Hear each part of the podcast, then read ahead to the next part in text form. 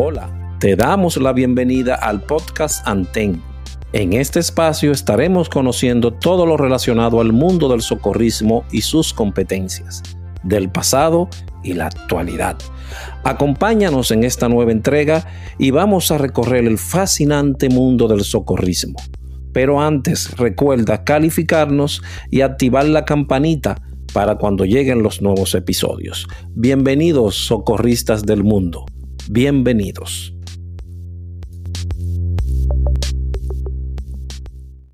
Bienvenidos amigos a otra entrega más del Antem Podcast, el, el podcast que ha llegado en este nuevo milenio para realzar y reconocer a aquellas personas que en un tiempo un poquito lejano, diríamos, para conservarlo en el sentido de que no se nos vea tan viejos y podamos decir a esos que tal vez nadie se le ha acercado y le ha dicho, oye, eh, ustedes hicieron un gran trabajo en aquel entonces, hoy queremos decirle a este nuevo personaje que tenemos acá, muchísimas gracias por lo que hiciste y por el grupo de personas que estoy muy seguro que ayudaste en los tiempos que necesitaban de tu ayuda. Bienvenidos, radios escuchas, hoy con otra, otra historia que contar por parte de uno de los protagonistas. Es una pareja icónica. Ahora mismo estoy creyendo que voy a hacer una entrevista a Bruce Wayne y Ricardo Tapia, porque eran Batman y Robin. Y les dejo con mi pasado intenta alcanzarme y debo continuar huyendo de él. Es la única forma en que puedo vivir, según dicen algunos. Pero seguimos creciendo. Bienvenido Francisco Javier Díaz, algunos lo conocen como Javier, un entrañable amigo de todos nosotros que tuvo mucho tiempo dentro de las estepas de las flores, tratando de hacer lo mejor por el común, por la comunidad. Bienvenido. Cuéntanos sus historias, Javier. Muchas gracias, Aldrin, y gracias a todos por escuchar. La verdad que es una bonita reconexión con ese pasado que tenemos todo en común. Para que lo sepas, para que lo sepas. Hogando. Adelante. ¿Me toca a mí ya? Sí. Eh, eh, perdón, acabo de entrar. ¿Qué es la, la frase?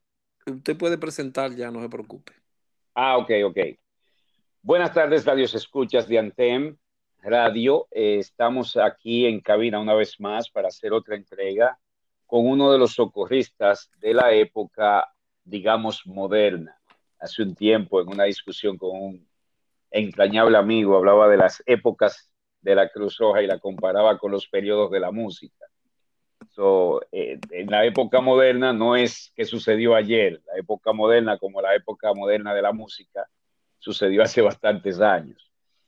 Esta persona es de los más jóvenes que llegó, podríamos decir tal vez la última camada antes de nuestro egreso por el patio de las flores, pero su tiempo no fue condicionado por él, sino por múltiples ocupaciones que tenía en ese momento ha sido uno de los socorristas que más lejos ha llegado, literalmente, pues su ocupación le permite trotar el mundo, vuelvo y reitero, literalmente.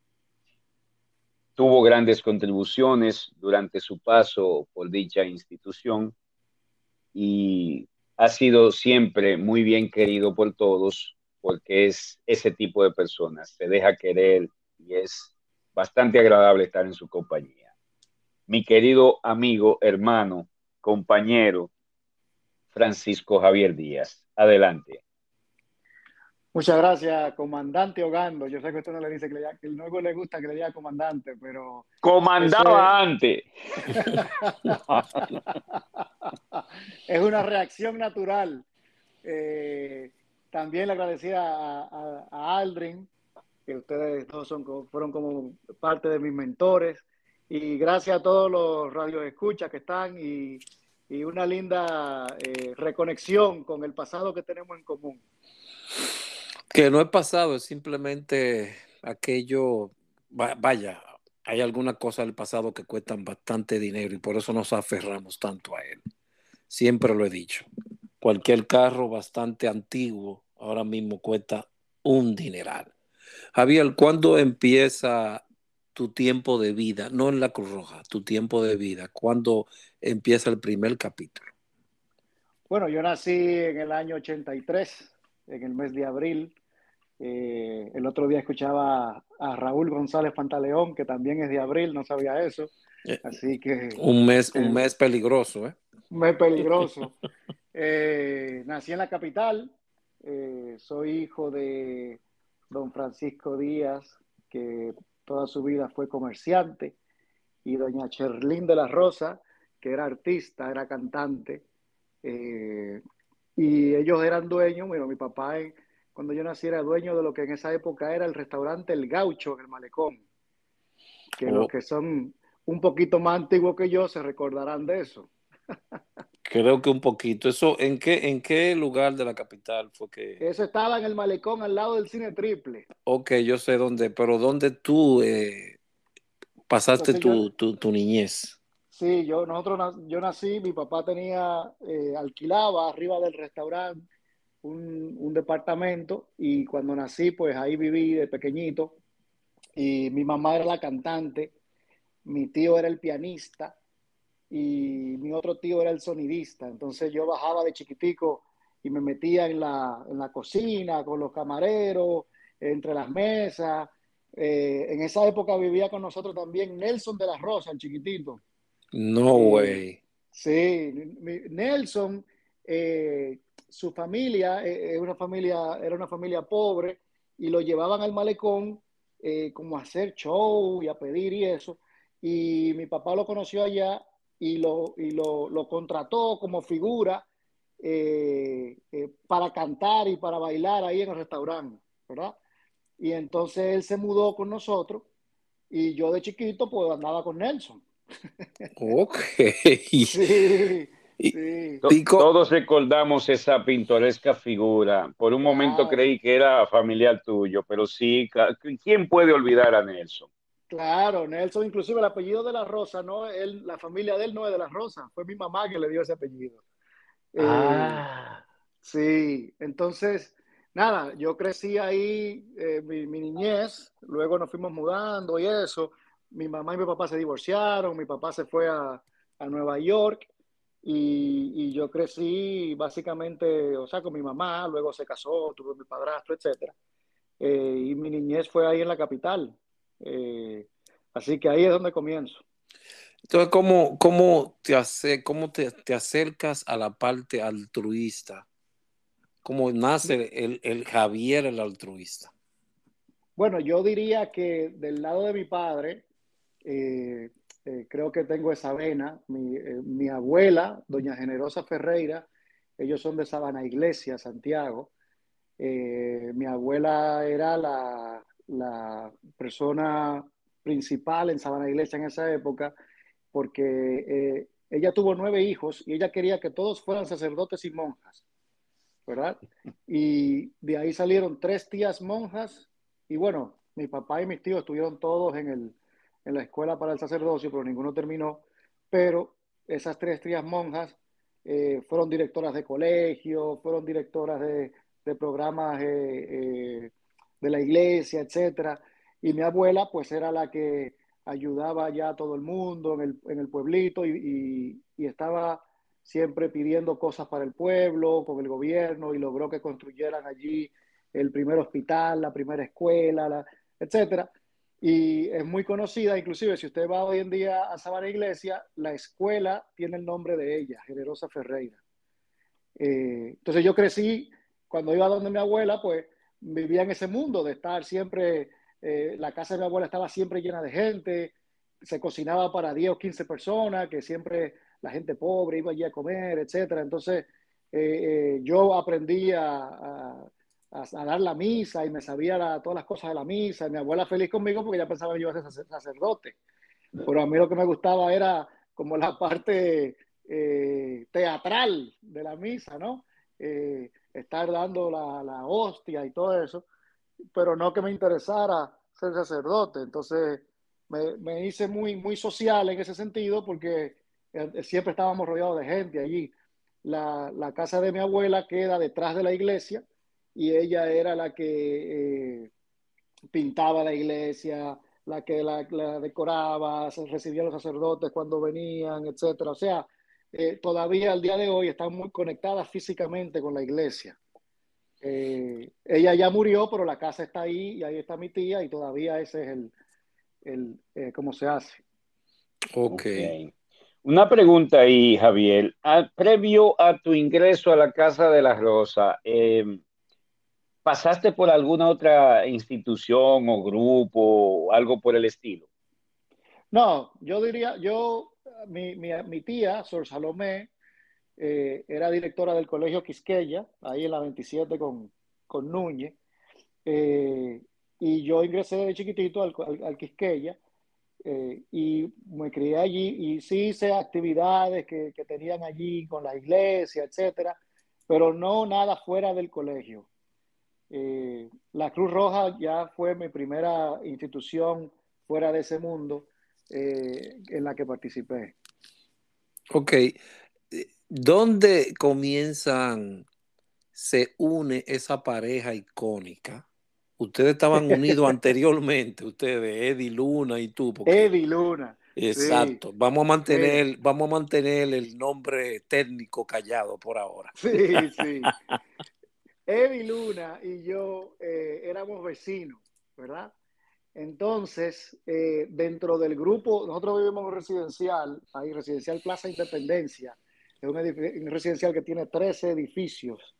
Entonces, eso estaba lleno de muchachos ahí, éramos como 30 o 40 muchachos y, de todas partes, de todos los estratos sociales. Y Eddie era vecino mío, pero teníamos intereses muy parecidos.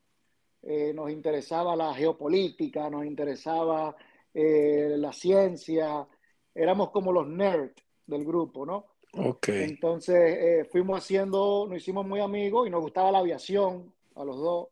Eh, yo diría que más a mí que a él. A él la aviación le, le, le, fue, ese mosquito le picó después que, me, después que comenzamos a hacernos amigos y eso. Eh, y bueno, y así llegamos junto a la Cruz Roja. Ok. Ahora veo por qué encajaron tan fácil en la Cruz Roja, porque en la Cruz Roja éramos igualitos de nerds, de geeks, todo el mundo siempre tenía un tema ya de geopolítica, ya de, de ciencia, y siempre había que discutir algo, siempre había un tema nuevo.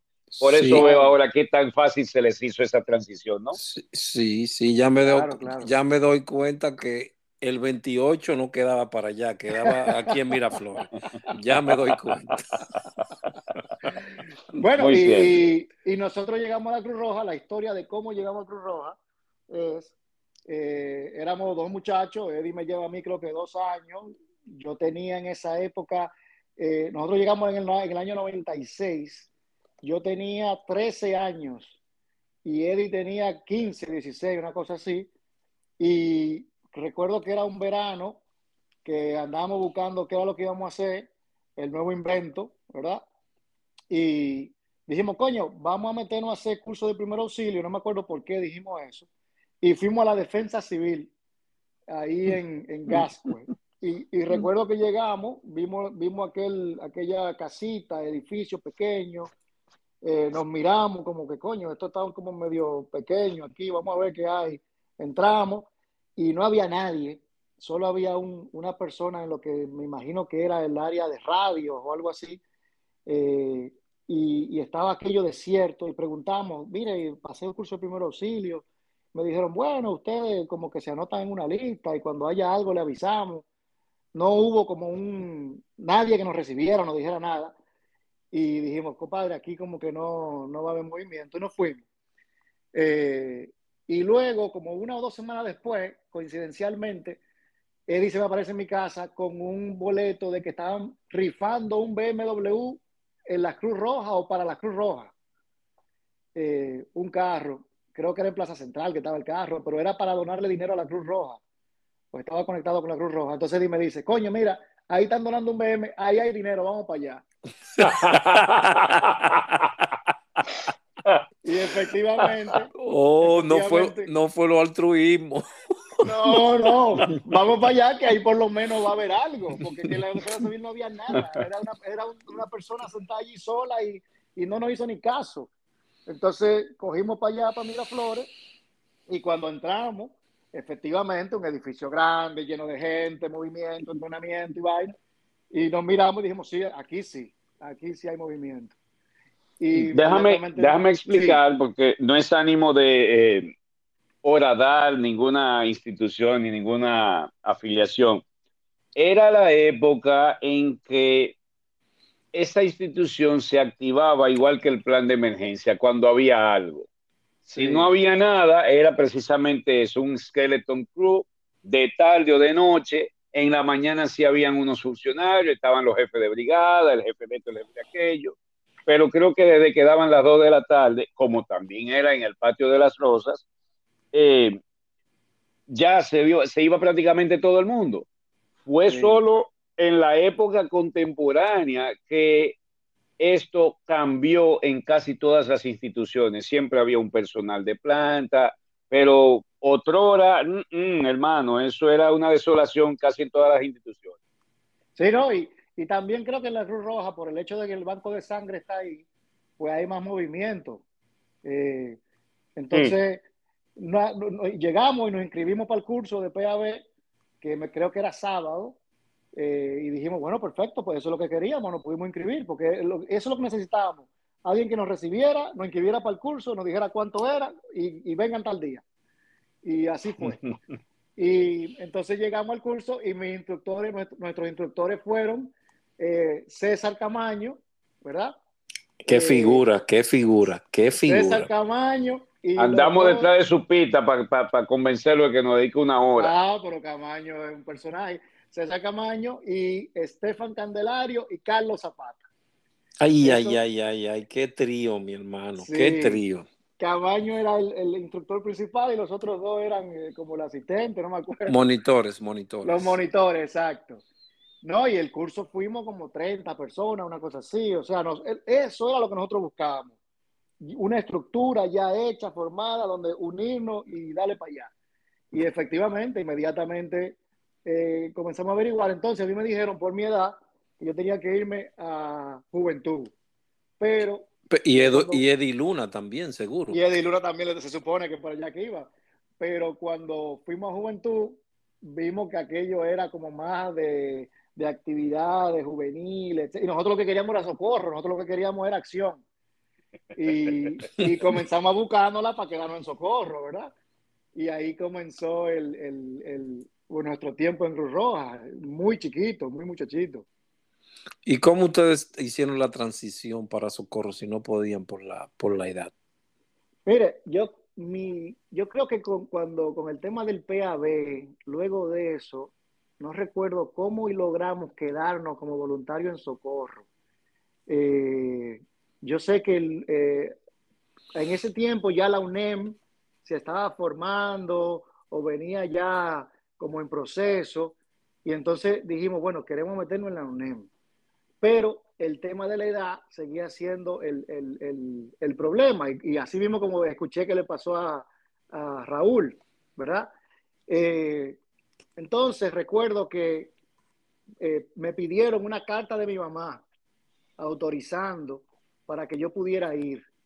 Y entonces mi mamá de una vez me hizo la carta y yo la llevé y me dieron como un permiso como especial para hacer los cursos, creo que era, pero no podía hacer los servicios, no me acuerdo, algo así.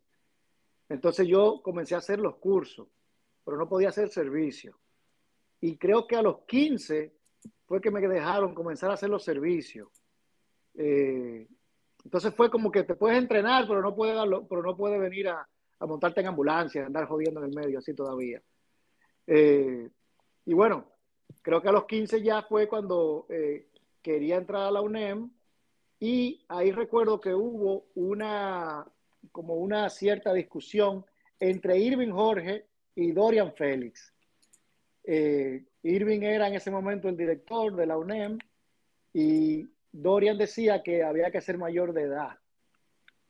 Entonces, recuerdo que Irving fue el que, el que, el que más o menos me, tomó como su pupilo en ese momento y ayudó a que yo pudiera quedarme. y convenció a Dorian, eh, que para mí fue algo grande porque yo quería mucho ser de la UNEM y el entrenamiento de la UNEM, etc.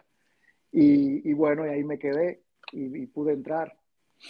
¿Y, y, tú, y, tú, ¿Y tu compañero lo dejaste en esa bueno, trayectoria? Entonces, ¿qué pasa? Eddie, yo le envenené la mente a Eddie con el tema de la aviación y, entonces en República Dominicana no había mucha aviación, no había mucha forma de llegar y la una, una de las únicas formas de llegar era la Fuerza Aérea. Entonces, eh, uh, yo hablaba de que yo quería ir para la Fuerza Aérea, etcétera, y Eddie también, pues se fue metiendo en ese mundo. Tenemos un amigo del, también del barrio, eh, Pavel Martínez Aria, que, eh, que, no, que, le llevaba a Eddie como uno o dos años más, y ese entró a la Fuerza Aérea y entonces ya Eddie siguió, le siguió los pasos y cuando se graduó del colegio, pues entró a la batallita. Y yo me quedé entonces en la, en la Cruz Roja. Eh, oh, esa fue, esa fue la razón por la que Eddie Luna como que se desapareció un tiempo de allá. Claro, sí, no, claro, Eddie ya después estaba en la batallita y, y duró. Y lo bonito del caso es pues, que él entró a la batallita y en menos de una semana se dio cuenta que a él no le gustaba la guardia.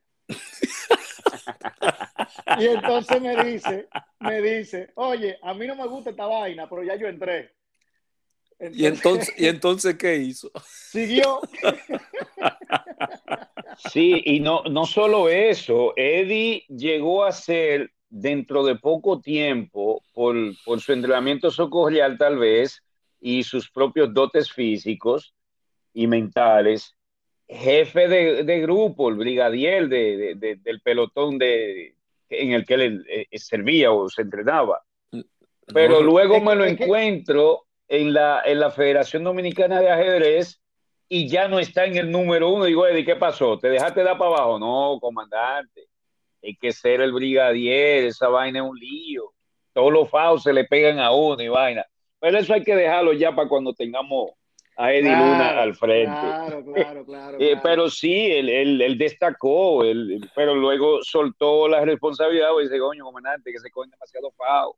Digo, claro, entonces, entiendo. Entonces, entonces, lo bonito del caso es que cuando me llegó a mí la, la, el turno de yo entrar a la academia, entonces yo, te, eh, porque de mi barrio entraron muchos, entró eh, eh Martínez Arias, entró Eddie Luna, entonces conmigo venía, venían tres más.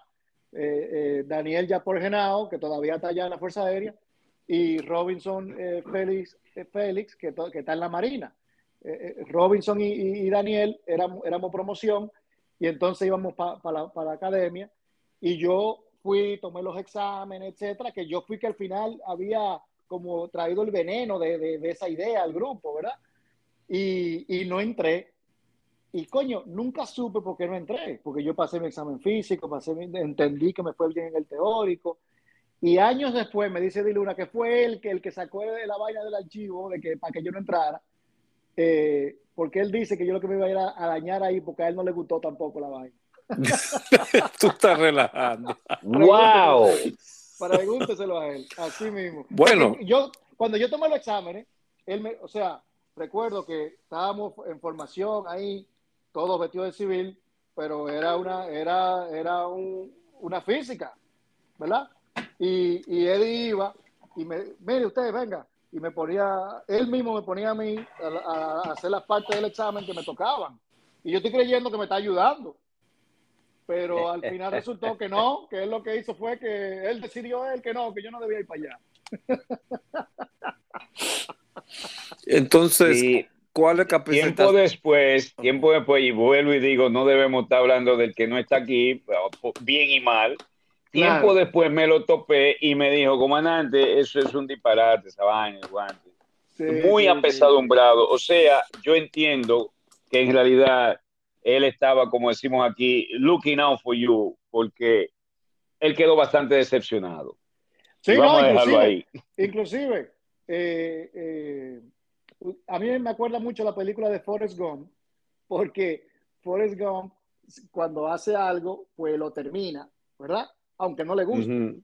Entonces, uh -huh. es lo mismo, es lo, fue exactamente así. Y nosotros íbamos a visitarlo los fines de semana, etcétera. La novia de él, Aliusha, era mi mejor amiga, fui yo que lo presenté. Y Aliusha lo iba y le llevaba las cosas, lo acompañábamos, etcétera. Entonces, al final, eh, eh, fue más como el, el, el, hecho de terminar lo que comenzó que, que, sí. que, el tiempo. Pero bueno, como usted dice, ya eso quedará para después. Eso es un, un gran abrazo a Eddie Luna. Buen sí. muchacho, buen muchacho. Sí, sí, sí. sí. Entonces, Javier. Pero eh, eh, cabe destacar que antes de que Eddie se fuera, fue que pasó el huracán George.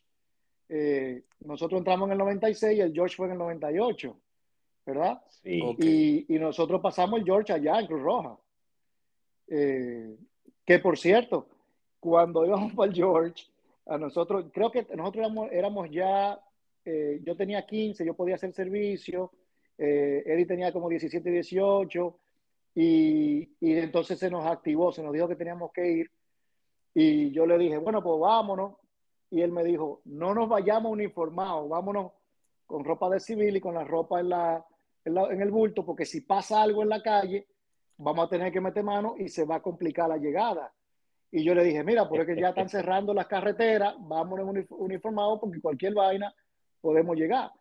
Y cogimos una guagua pública y subiendo la Gómez, porque era independencia con Gómez, coño, ahí mismo frente a la UCE, creo que, que se llama, chocaron a una señora.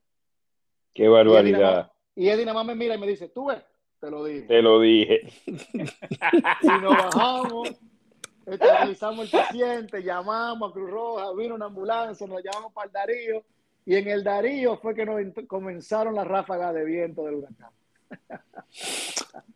eh, Javier, en, en, tu tiempo allí, eh, ¿cuáles capacitaciones tú tomaste? Bueno, yo tomé PAB, eh, ¿verdad? Eh, y luego comencé a la, la cadena de cursos para llegar a la UNEM tomé FOBAPES, tomé eh, PWA, eh, AC, eh, BTLS, ACLS.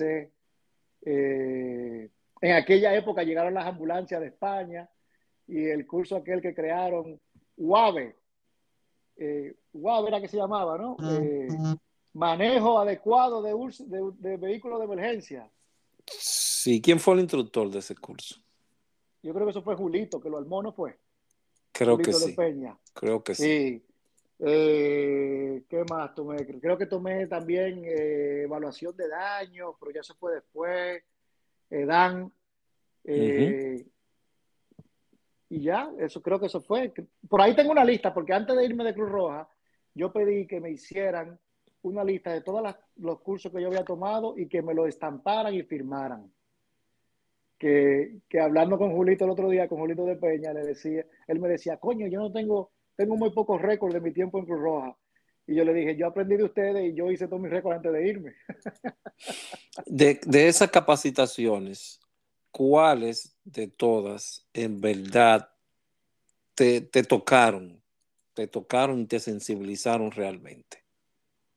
Yo diría que FOBAPE es la formación básica, ¿verdad? Eso fue eh, recuerdo que conmigo estaban creo que Florencio o, o Estefan, uno de ellos, de ellos dos, eh, estaba eh, Laura, Laura Carvajal, me acuerdo de ella. Uh -huh. ah, por ahí estaba Michelle Galea, porque esa también Michelle era, Galea, esa, esa claro. eran dos parejas también. Ahí. Sí, y ese, bueno, Hochi, Hochi Smester, bueno, estábamos ese grupito ahí, bueno, el Kaki, David. Sí. David, pero no me recuerdo el nombre, el apellido. Hernández, David Hernández. David Hernández, exacto. El Kaki, exacto. Junior Sención. Sí, eh, sí Bueno, ese grupo. El FOBAP es muy importante y creo que... Ese eh, fue el que... Sí, y bueno, ya en la parte médica, PWA, eh, creo que es lo básico de, de, de, de, lo, de lo que es la parte ya eh, eh, avanzada de emergencia médica y a mí me gustó mucho el ACLS.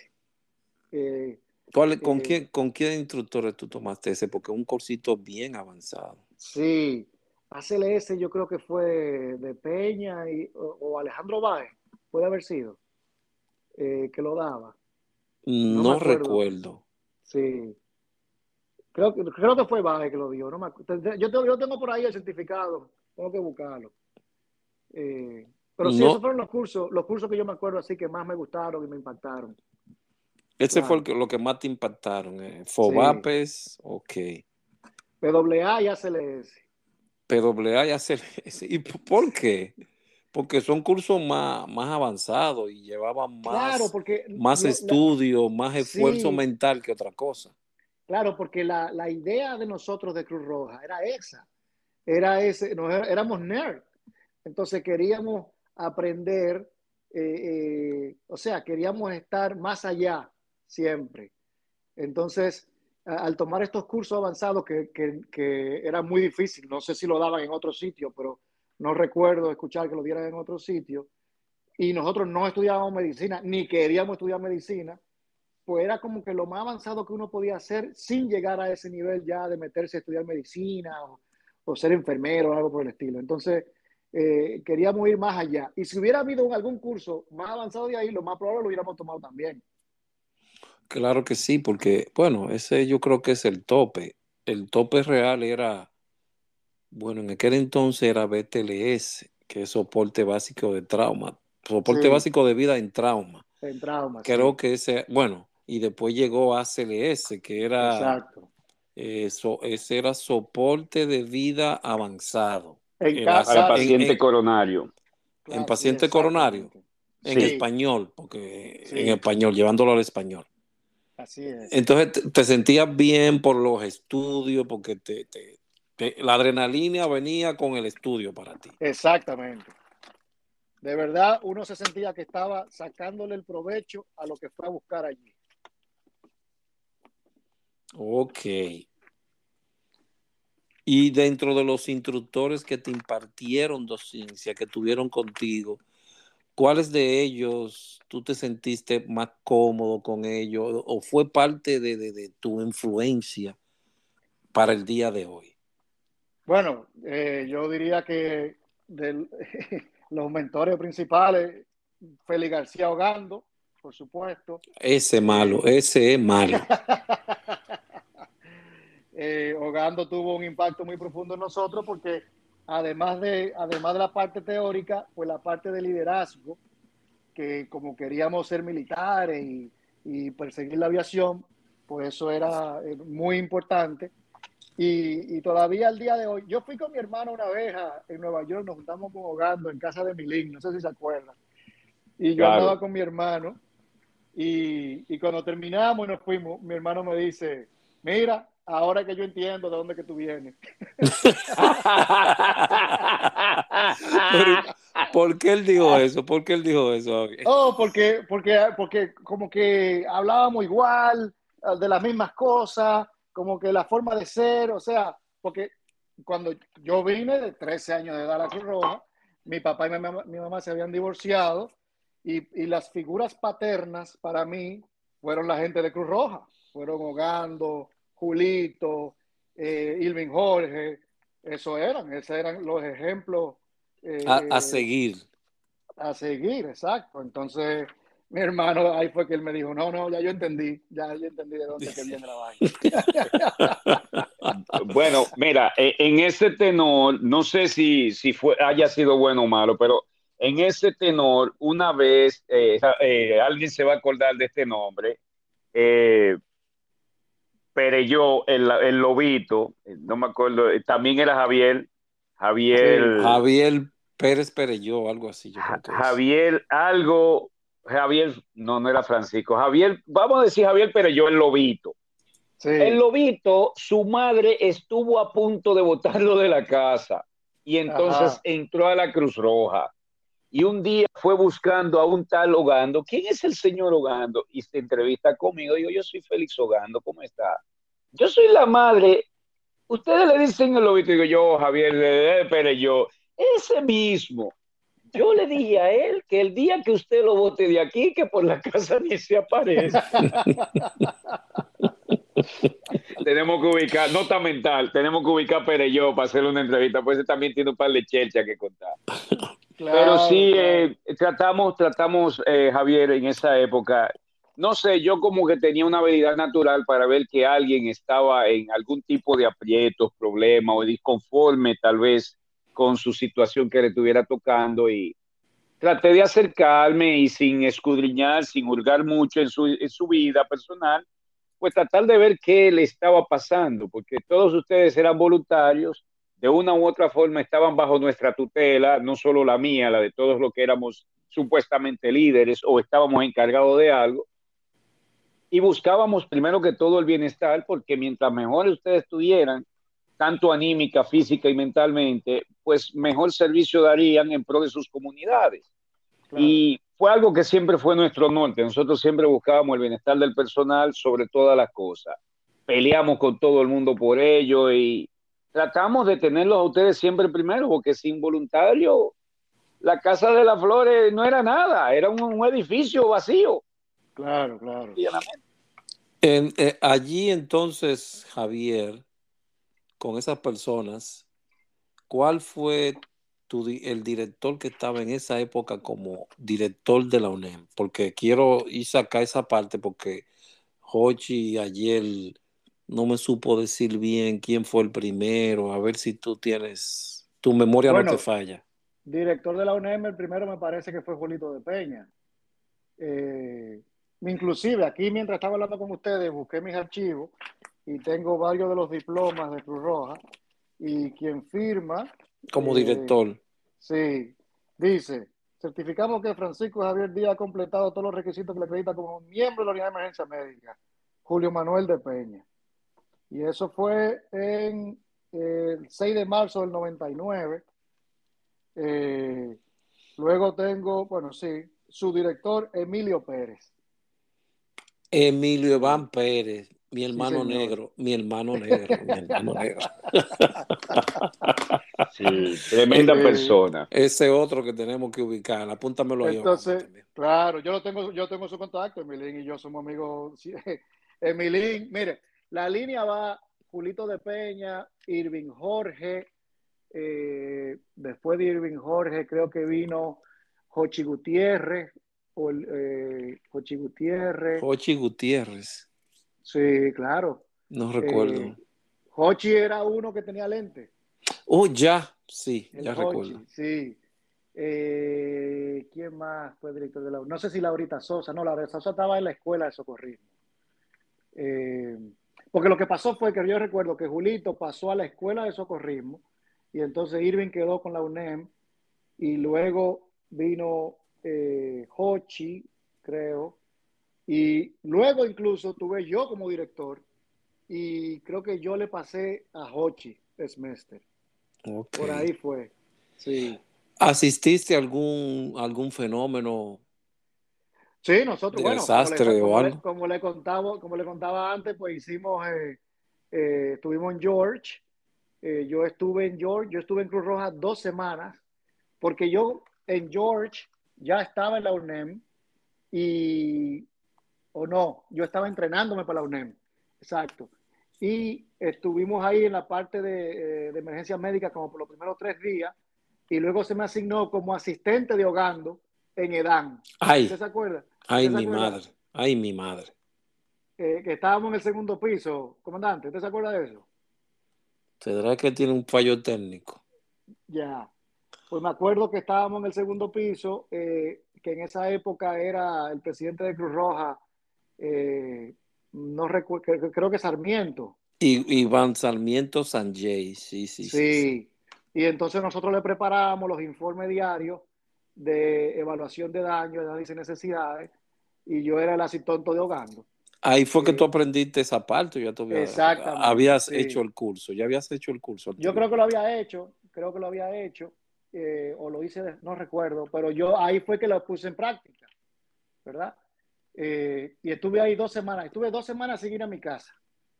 Dos semanas. sí, y Eddie Luna pasó a ser el subencargado del almacén, de, las ayudas que llegaban del exterior. Sí, eh, yo creo que recuerdo esa, esa época. Yo creo que el almacén fue que lo pusieron por donde estaba ambulancias por ahí, ¿verdad? Exactamente, exactamente. Sí, yo creo que había Eddie ahí. El primer director del almacén fue Irving, ¿verdad? Sí. Y Eddie era el asistente, y luego fue el coronel Soto Jiménez. Sí. Sí, y él pasó a ser asistente del coronel. Hogando, ¿recuerdas esa fecha cuando eh, eh, Javier era tu asistente en evaluación de daños?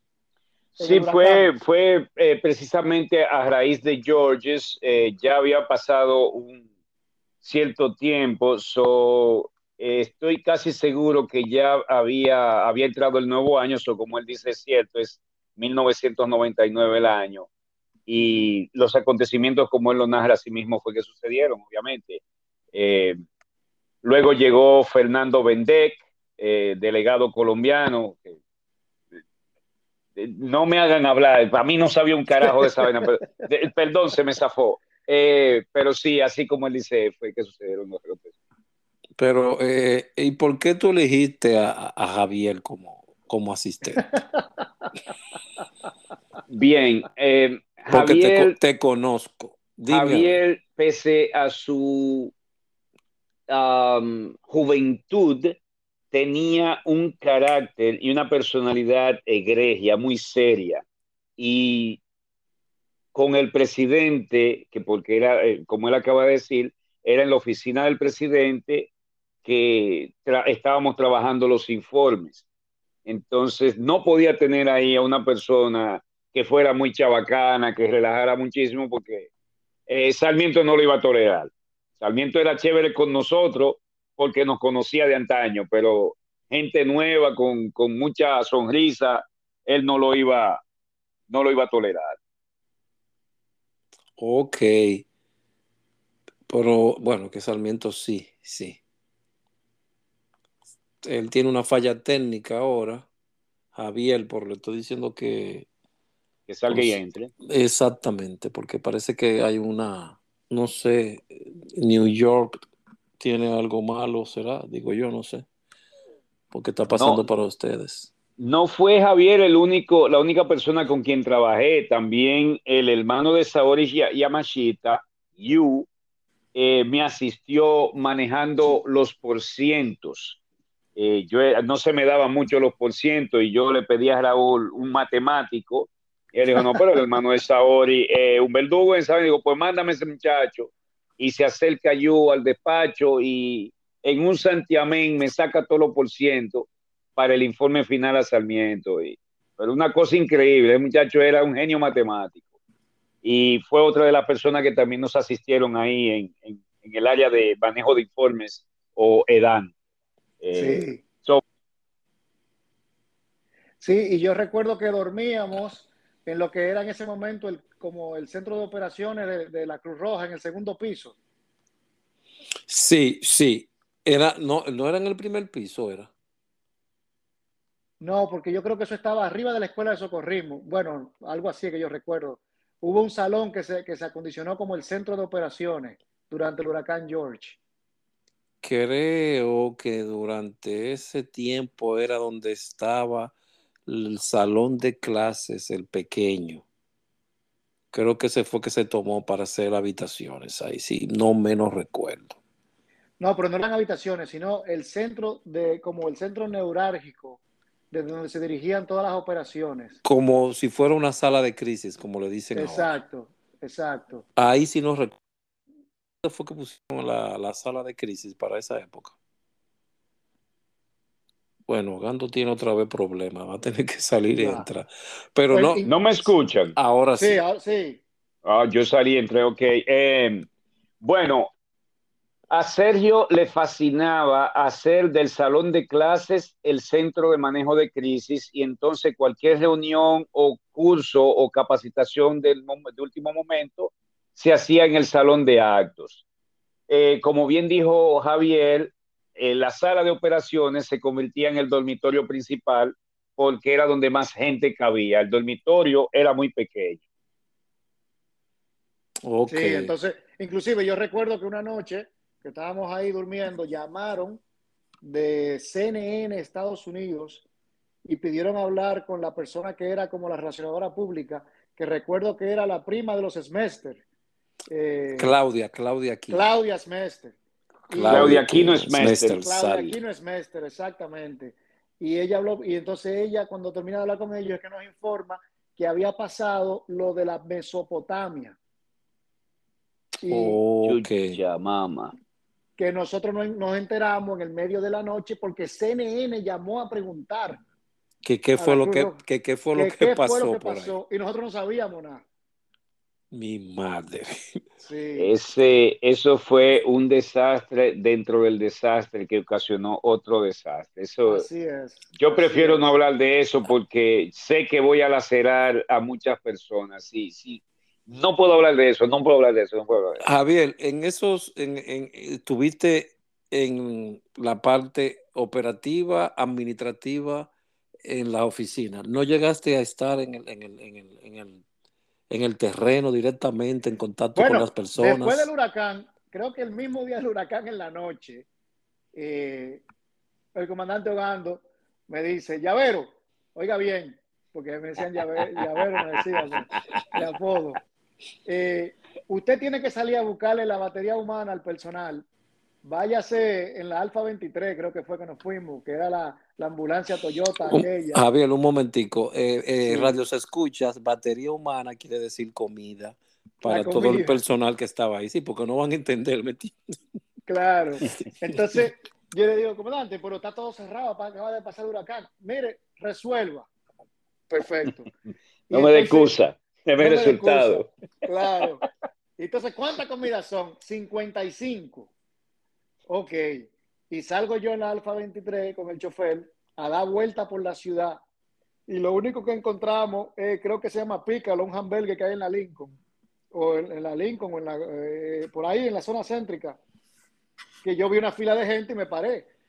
Y le digo al chofer, ¿qué tú crees? Me dice, bueno, mira a ver. Y yo hago mi fila, ahí, uniformado. Y cuando llego a donde el tipo le digo, dame 55 hamburgues para llevar. se le doblan la pierna. Se, tú estás trabajando. ¿Y qué te dijo ese señor a esa hora no, de la noche? Todo, todo, el mundo, todo el mundo me miró como que yo me acabo de bajar un platillo volador. ¿Cómo llega este tipo de Cruz Roja en una ambulancia? Pide 55 hamburgues para llevar. Y, y entonces me dicen, bueno, párate ahí, amiguito, espérate. Y, y, atendieron a la gente que estaban ahí y después el tipo comenzó a tirar hamburgues y Tú, duró eh, como una hora haciendo hamburgues y yo llegué a Micro Roja con mi misión cumplida. Ahí están las 55 baterías humanas para el día de hoy. Ok, eh, pero nunca fuiste, eh, tuviste contacto con las personas afectadas, con los reales. No, porque la UNEM, al final, al final, la UNEM no salió en el huracán. Yo recuerdo, o, de, o sea, las labores de la unidad de rescate sí, eh, sí salieron. Recuerdo que durante el huracán, recuerdo que estábamos durmiendo en la Escuela Nacional de Socorrismo. Ahí fue, me acuerdo de Laura Carvajal, allá estaba Iván Gómez, me acuerdo de Iván Gómez, eh, que no era de la UNEM, pero que para el, para el tema del George eh, nos lo asignaron, ¿verdad? Uh -huh. eh, Julito de Peña, Ilvin, Emilín, pues estábamos ahí en la Escuela de Socorrismo, pero no, al final no llegamos a salir, no hubo ninguna emergencia que saliéramos como tal, porque estaban todas las vías cerradas, inundadas, etcétera, y quienes estaban en la calle eran la gente de, de, creo que de la unidad de rescate. Entonces no hubo una emergencia médica como tal. Y por eso es que luego como que comenzaron a, comenzaron a, asignar, a asignarnos otras tareas. Y yo terminé con el tema de evaluación de daño, eh, terminé haciendo ese tipo de misiones como lo de la batería humana, fuimos a un refugio, recuerdo que hicimos en un refugio, hicimos una, una un censo eh, y un trabajo de análisis allá.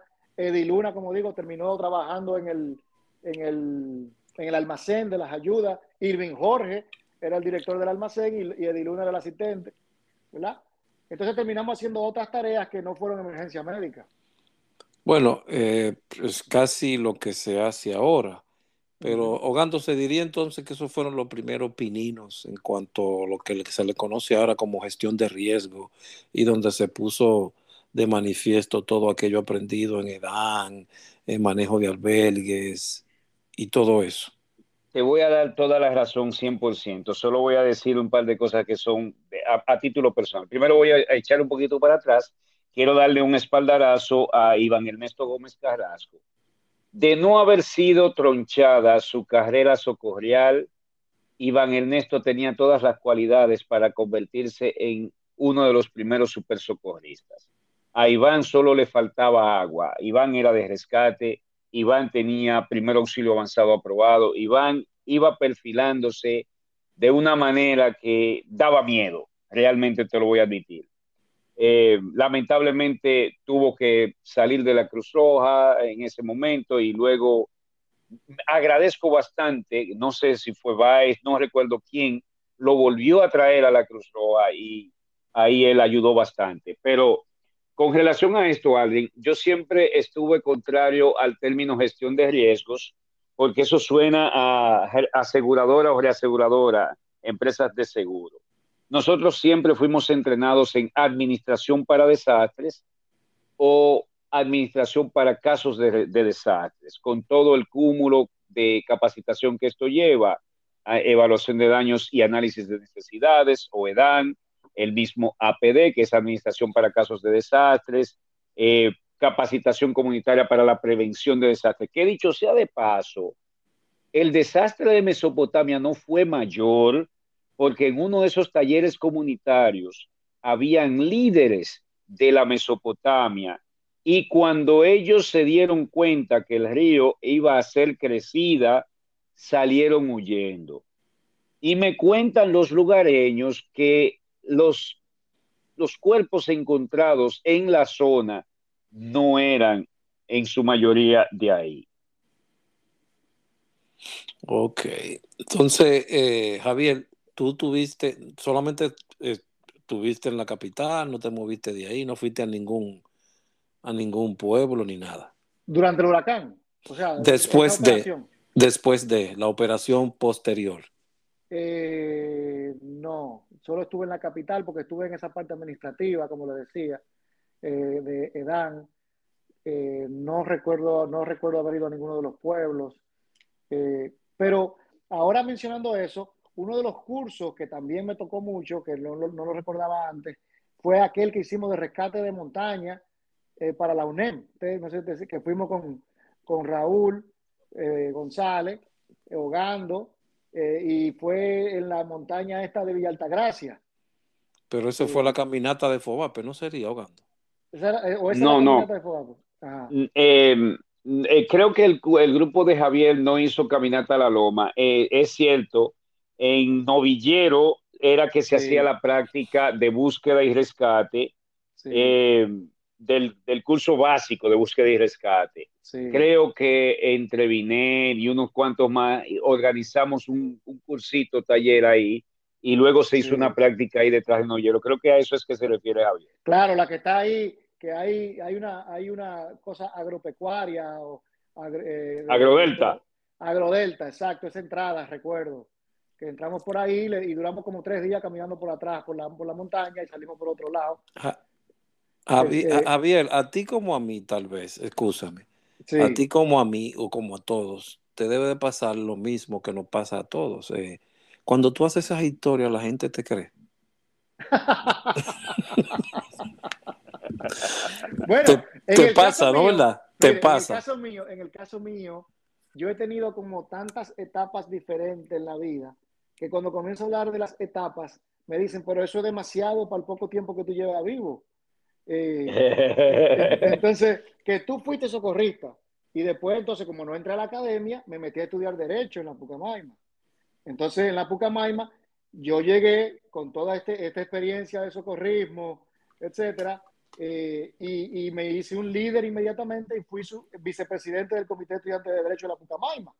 Y de ahí me fui a Estados Unidos y comencé la carrera de cero de aviación. Entonces, hablando con la gente, coño, pero como socorrista, después abogado, después piloto, o sea, eh, ¿qué, ¿cómo te ha dado tanto el tiempo? ¿Verdad? Y, yo creo que, que, eso viene de que eh, eh, en el, en el, socorrismo uno está como en constante movimiento. Y uno no puede, como que yo, como, y además, como entré tan pequeño, pues me, me acostumbré a que esa era la vida normal. Que no es que no es normal. Que no es normal. El constante movimiento, de la vaina, aquí, allá, y curso, y entrenamiento, y etcétera. Entonces me he pasado la vida en eso y al día de hoy no puedo estar tranquilo, tengo que estar en algo siempre. Ok, eh, tal vez sea eso lo que nos pasa a nosotros ahora, inventándonos esto con esta nueva tecnología y de qué podcast ahora. Wow, claro, claro. ¿Qué es esto? Eso me pasó cuando lo vi, digo yo, y, lo, y escucho muchos. Y dije, pero ¿y cómo se hará esto? Pero vamos a hacerlo y vamos a hacerlo con los muchachos. Oh, pero mira por dónde vamos, ya como 12 capítulos. No, y además otra cosa es que la formación y la, y, la exposición a cosas que ninguna de mi generación se había expuesto en ese momento. Nosotros hicimos, por ejemplo, la cumbre de presidentes, fue algo que a mí me impactó mucho. Hicimos como, fueron como dos o tres cumbres que hicimos eh, y éramos el equipo médico de, yo participé en una de ellas, la que se hacía, uno que se hizo que era en el Hotel Jaragua. y del Jaragua íbamos a, al club de la, de la Presidente. ¿Te acuerdas de esa? Yo, yo participé en esa del Jaragua. No recuerdo la, otra, dónde, cómo fue, pero yo recuerdo que dormíamos en el Jaragua. Sí, sí y, y se nos asignaban las caravanas. Ahí me tocó estar en la caravana el presidente de México, recuerdo, Ernesto Cedillo la de Colombia, que era en ese momento, no recuerdo, y en la de Fidel, pero en la de Fidel yo estuve en la avanzada. ¿No pudiste verlo? No lo vi, pero estuve en la avanzada. Eh, por, eso que, eh, por eso que yo no te creo tampoco.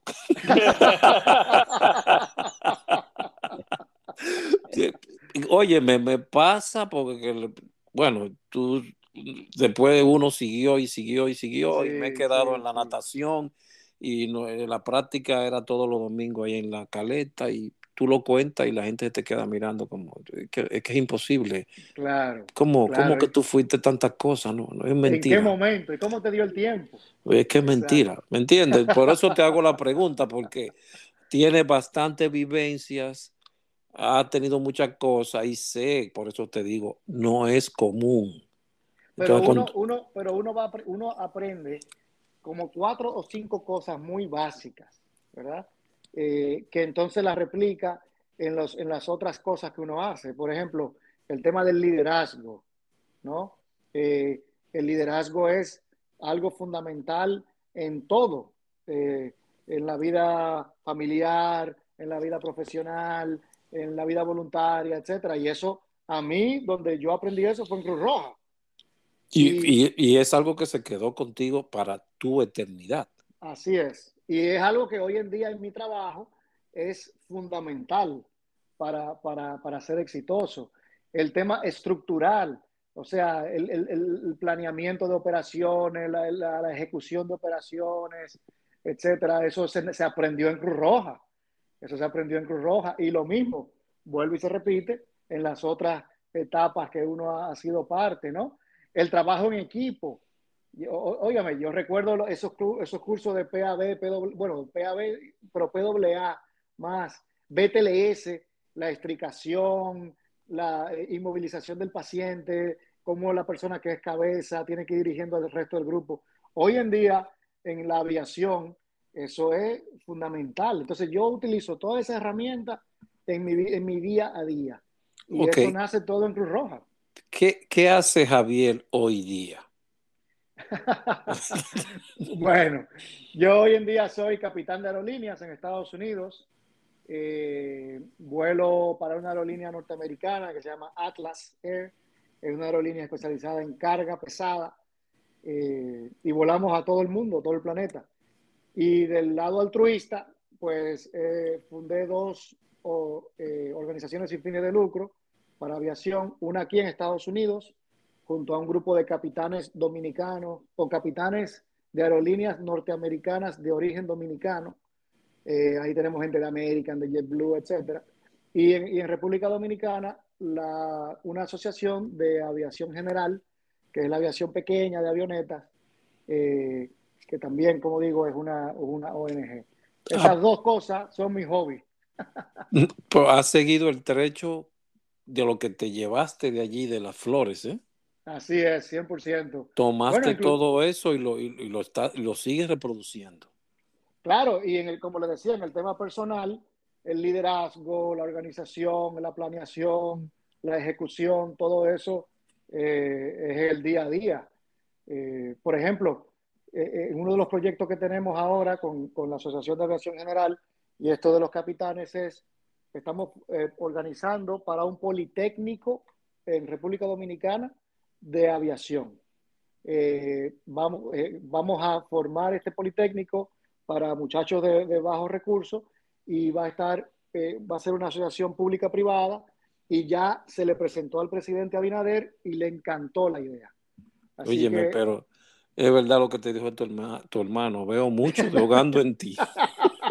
Qué barbaridad. Hogando, pero ¿y por qué tú influiste tanto en ese muchacho? uno no lo puede evitar, uno no lo puede evitar. Qué vaina, qué vaina. Sí, sí, sí. Eh, Hogando y Julito de Peña. Hogando y Julito de Peña fueron mis dos padres de Cruz Roja y, y Irving Jorge, el padrino que me ayudó a quedarme en la UNEM.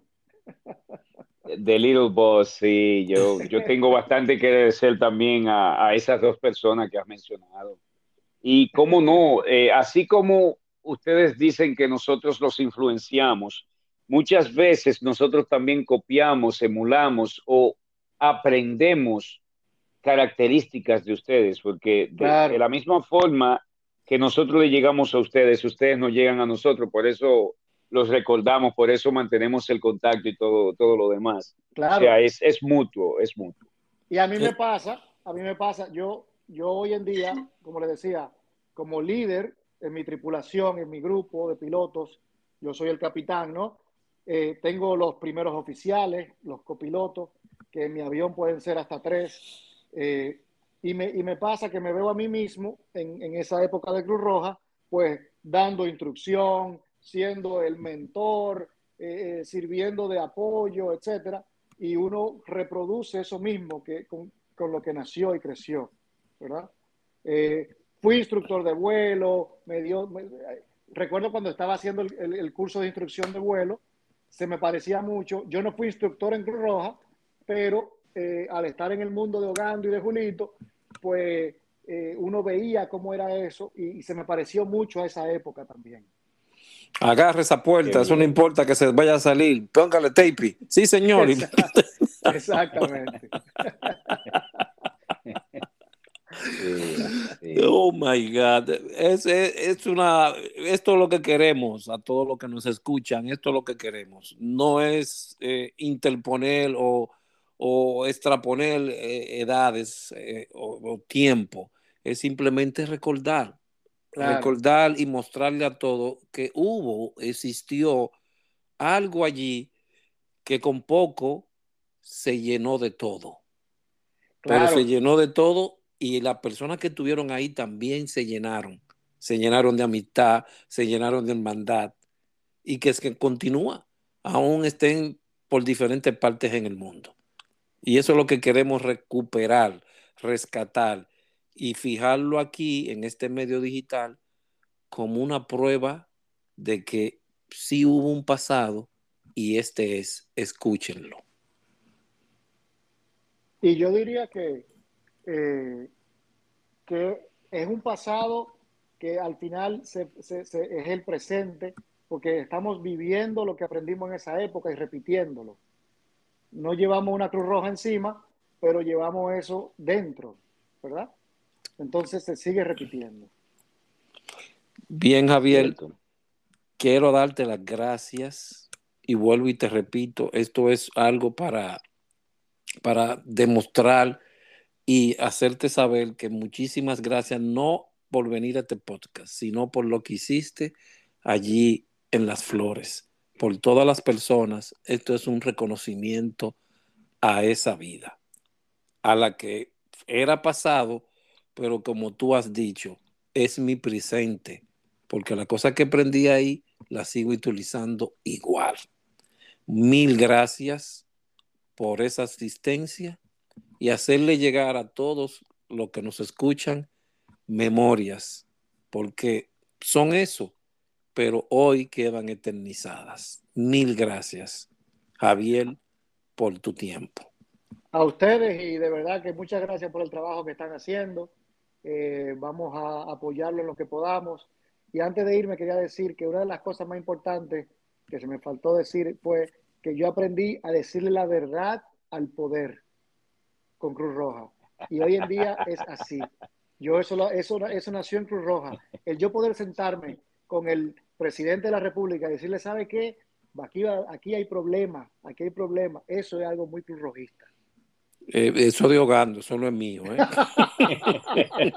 Ajá, ¿y dónde deja Raúl? Porque a él se le olvidó mencionar a Raúl, pero también Raúl lo influenció. Ah, ¿Dónde bueno. dejan a Raúl? Pues ¿Qué vaina la tuya? Eso es de hogando de Raúl, eso, eso eran sus comunistas, ellos eran lo- la- las personas que estaban en contra del mundo, o el mundo yo creía que que eso es- estaban en contra de ellos. Eso es importantísimo en mi carrera, porque yo parar un avión con 400 personas atrás, hay que, hay que, hay que saber muy bien cómo, con qué argumento usted va a venirle al jefe de que no, no podemos salir por esto o por lo otro.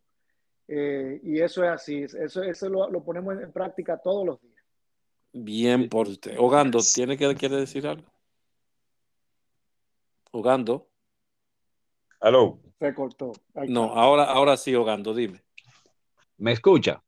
Eh, ok, em, quería decir, ah, si hubo algo que nosotros todos contribuimos a lo largo de los años con la, nueva generación, con el relevo, fue precisamente eso, a no tenerle miedo a la autoridad. La autoridad se respeta, mas no se le puede temer.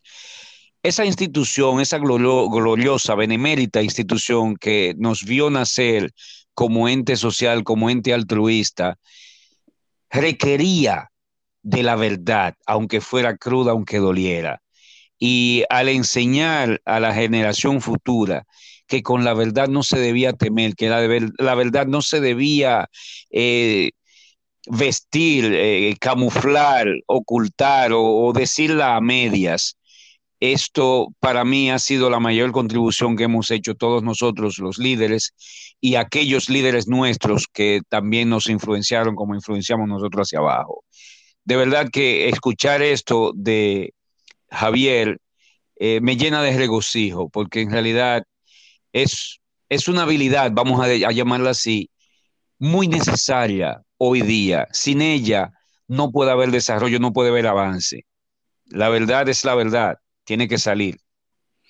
Bien, Así es. Me- eh, gracias, Radio Se Escucha, por tomar su tiempo para, para escucharnos y esperen otro episodio que vendrá pronto. Muchísimas gracias y pásenla bien. Gracias, Javier. Gracias, Gracias. a ustedes.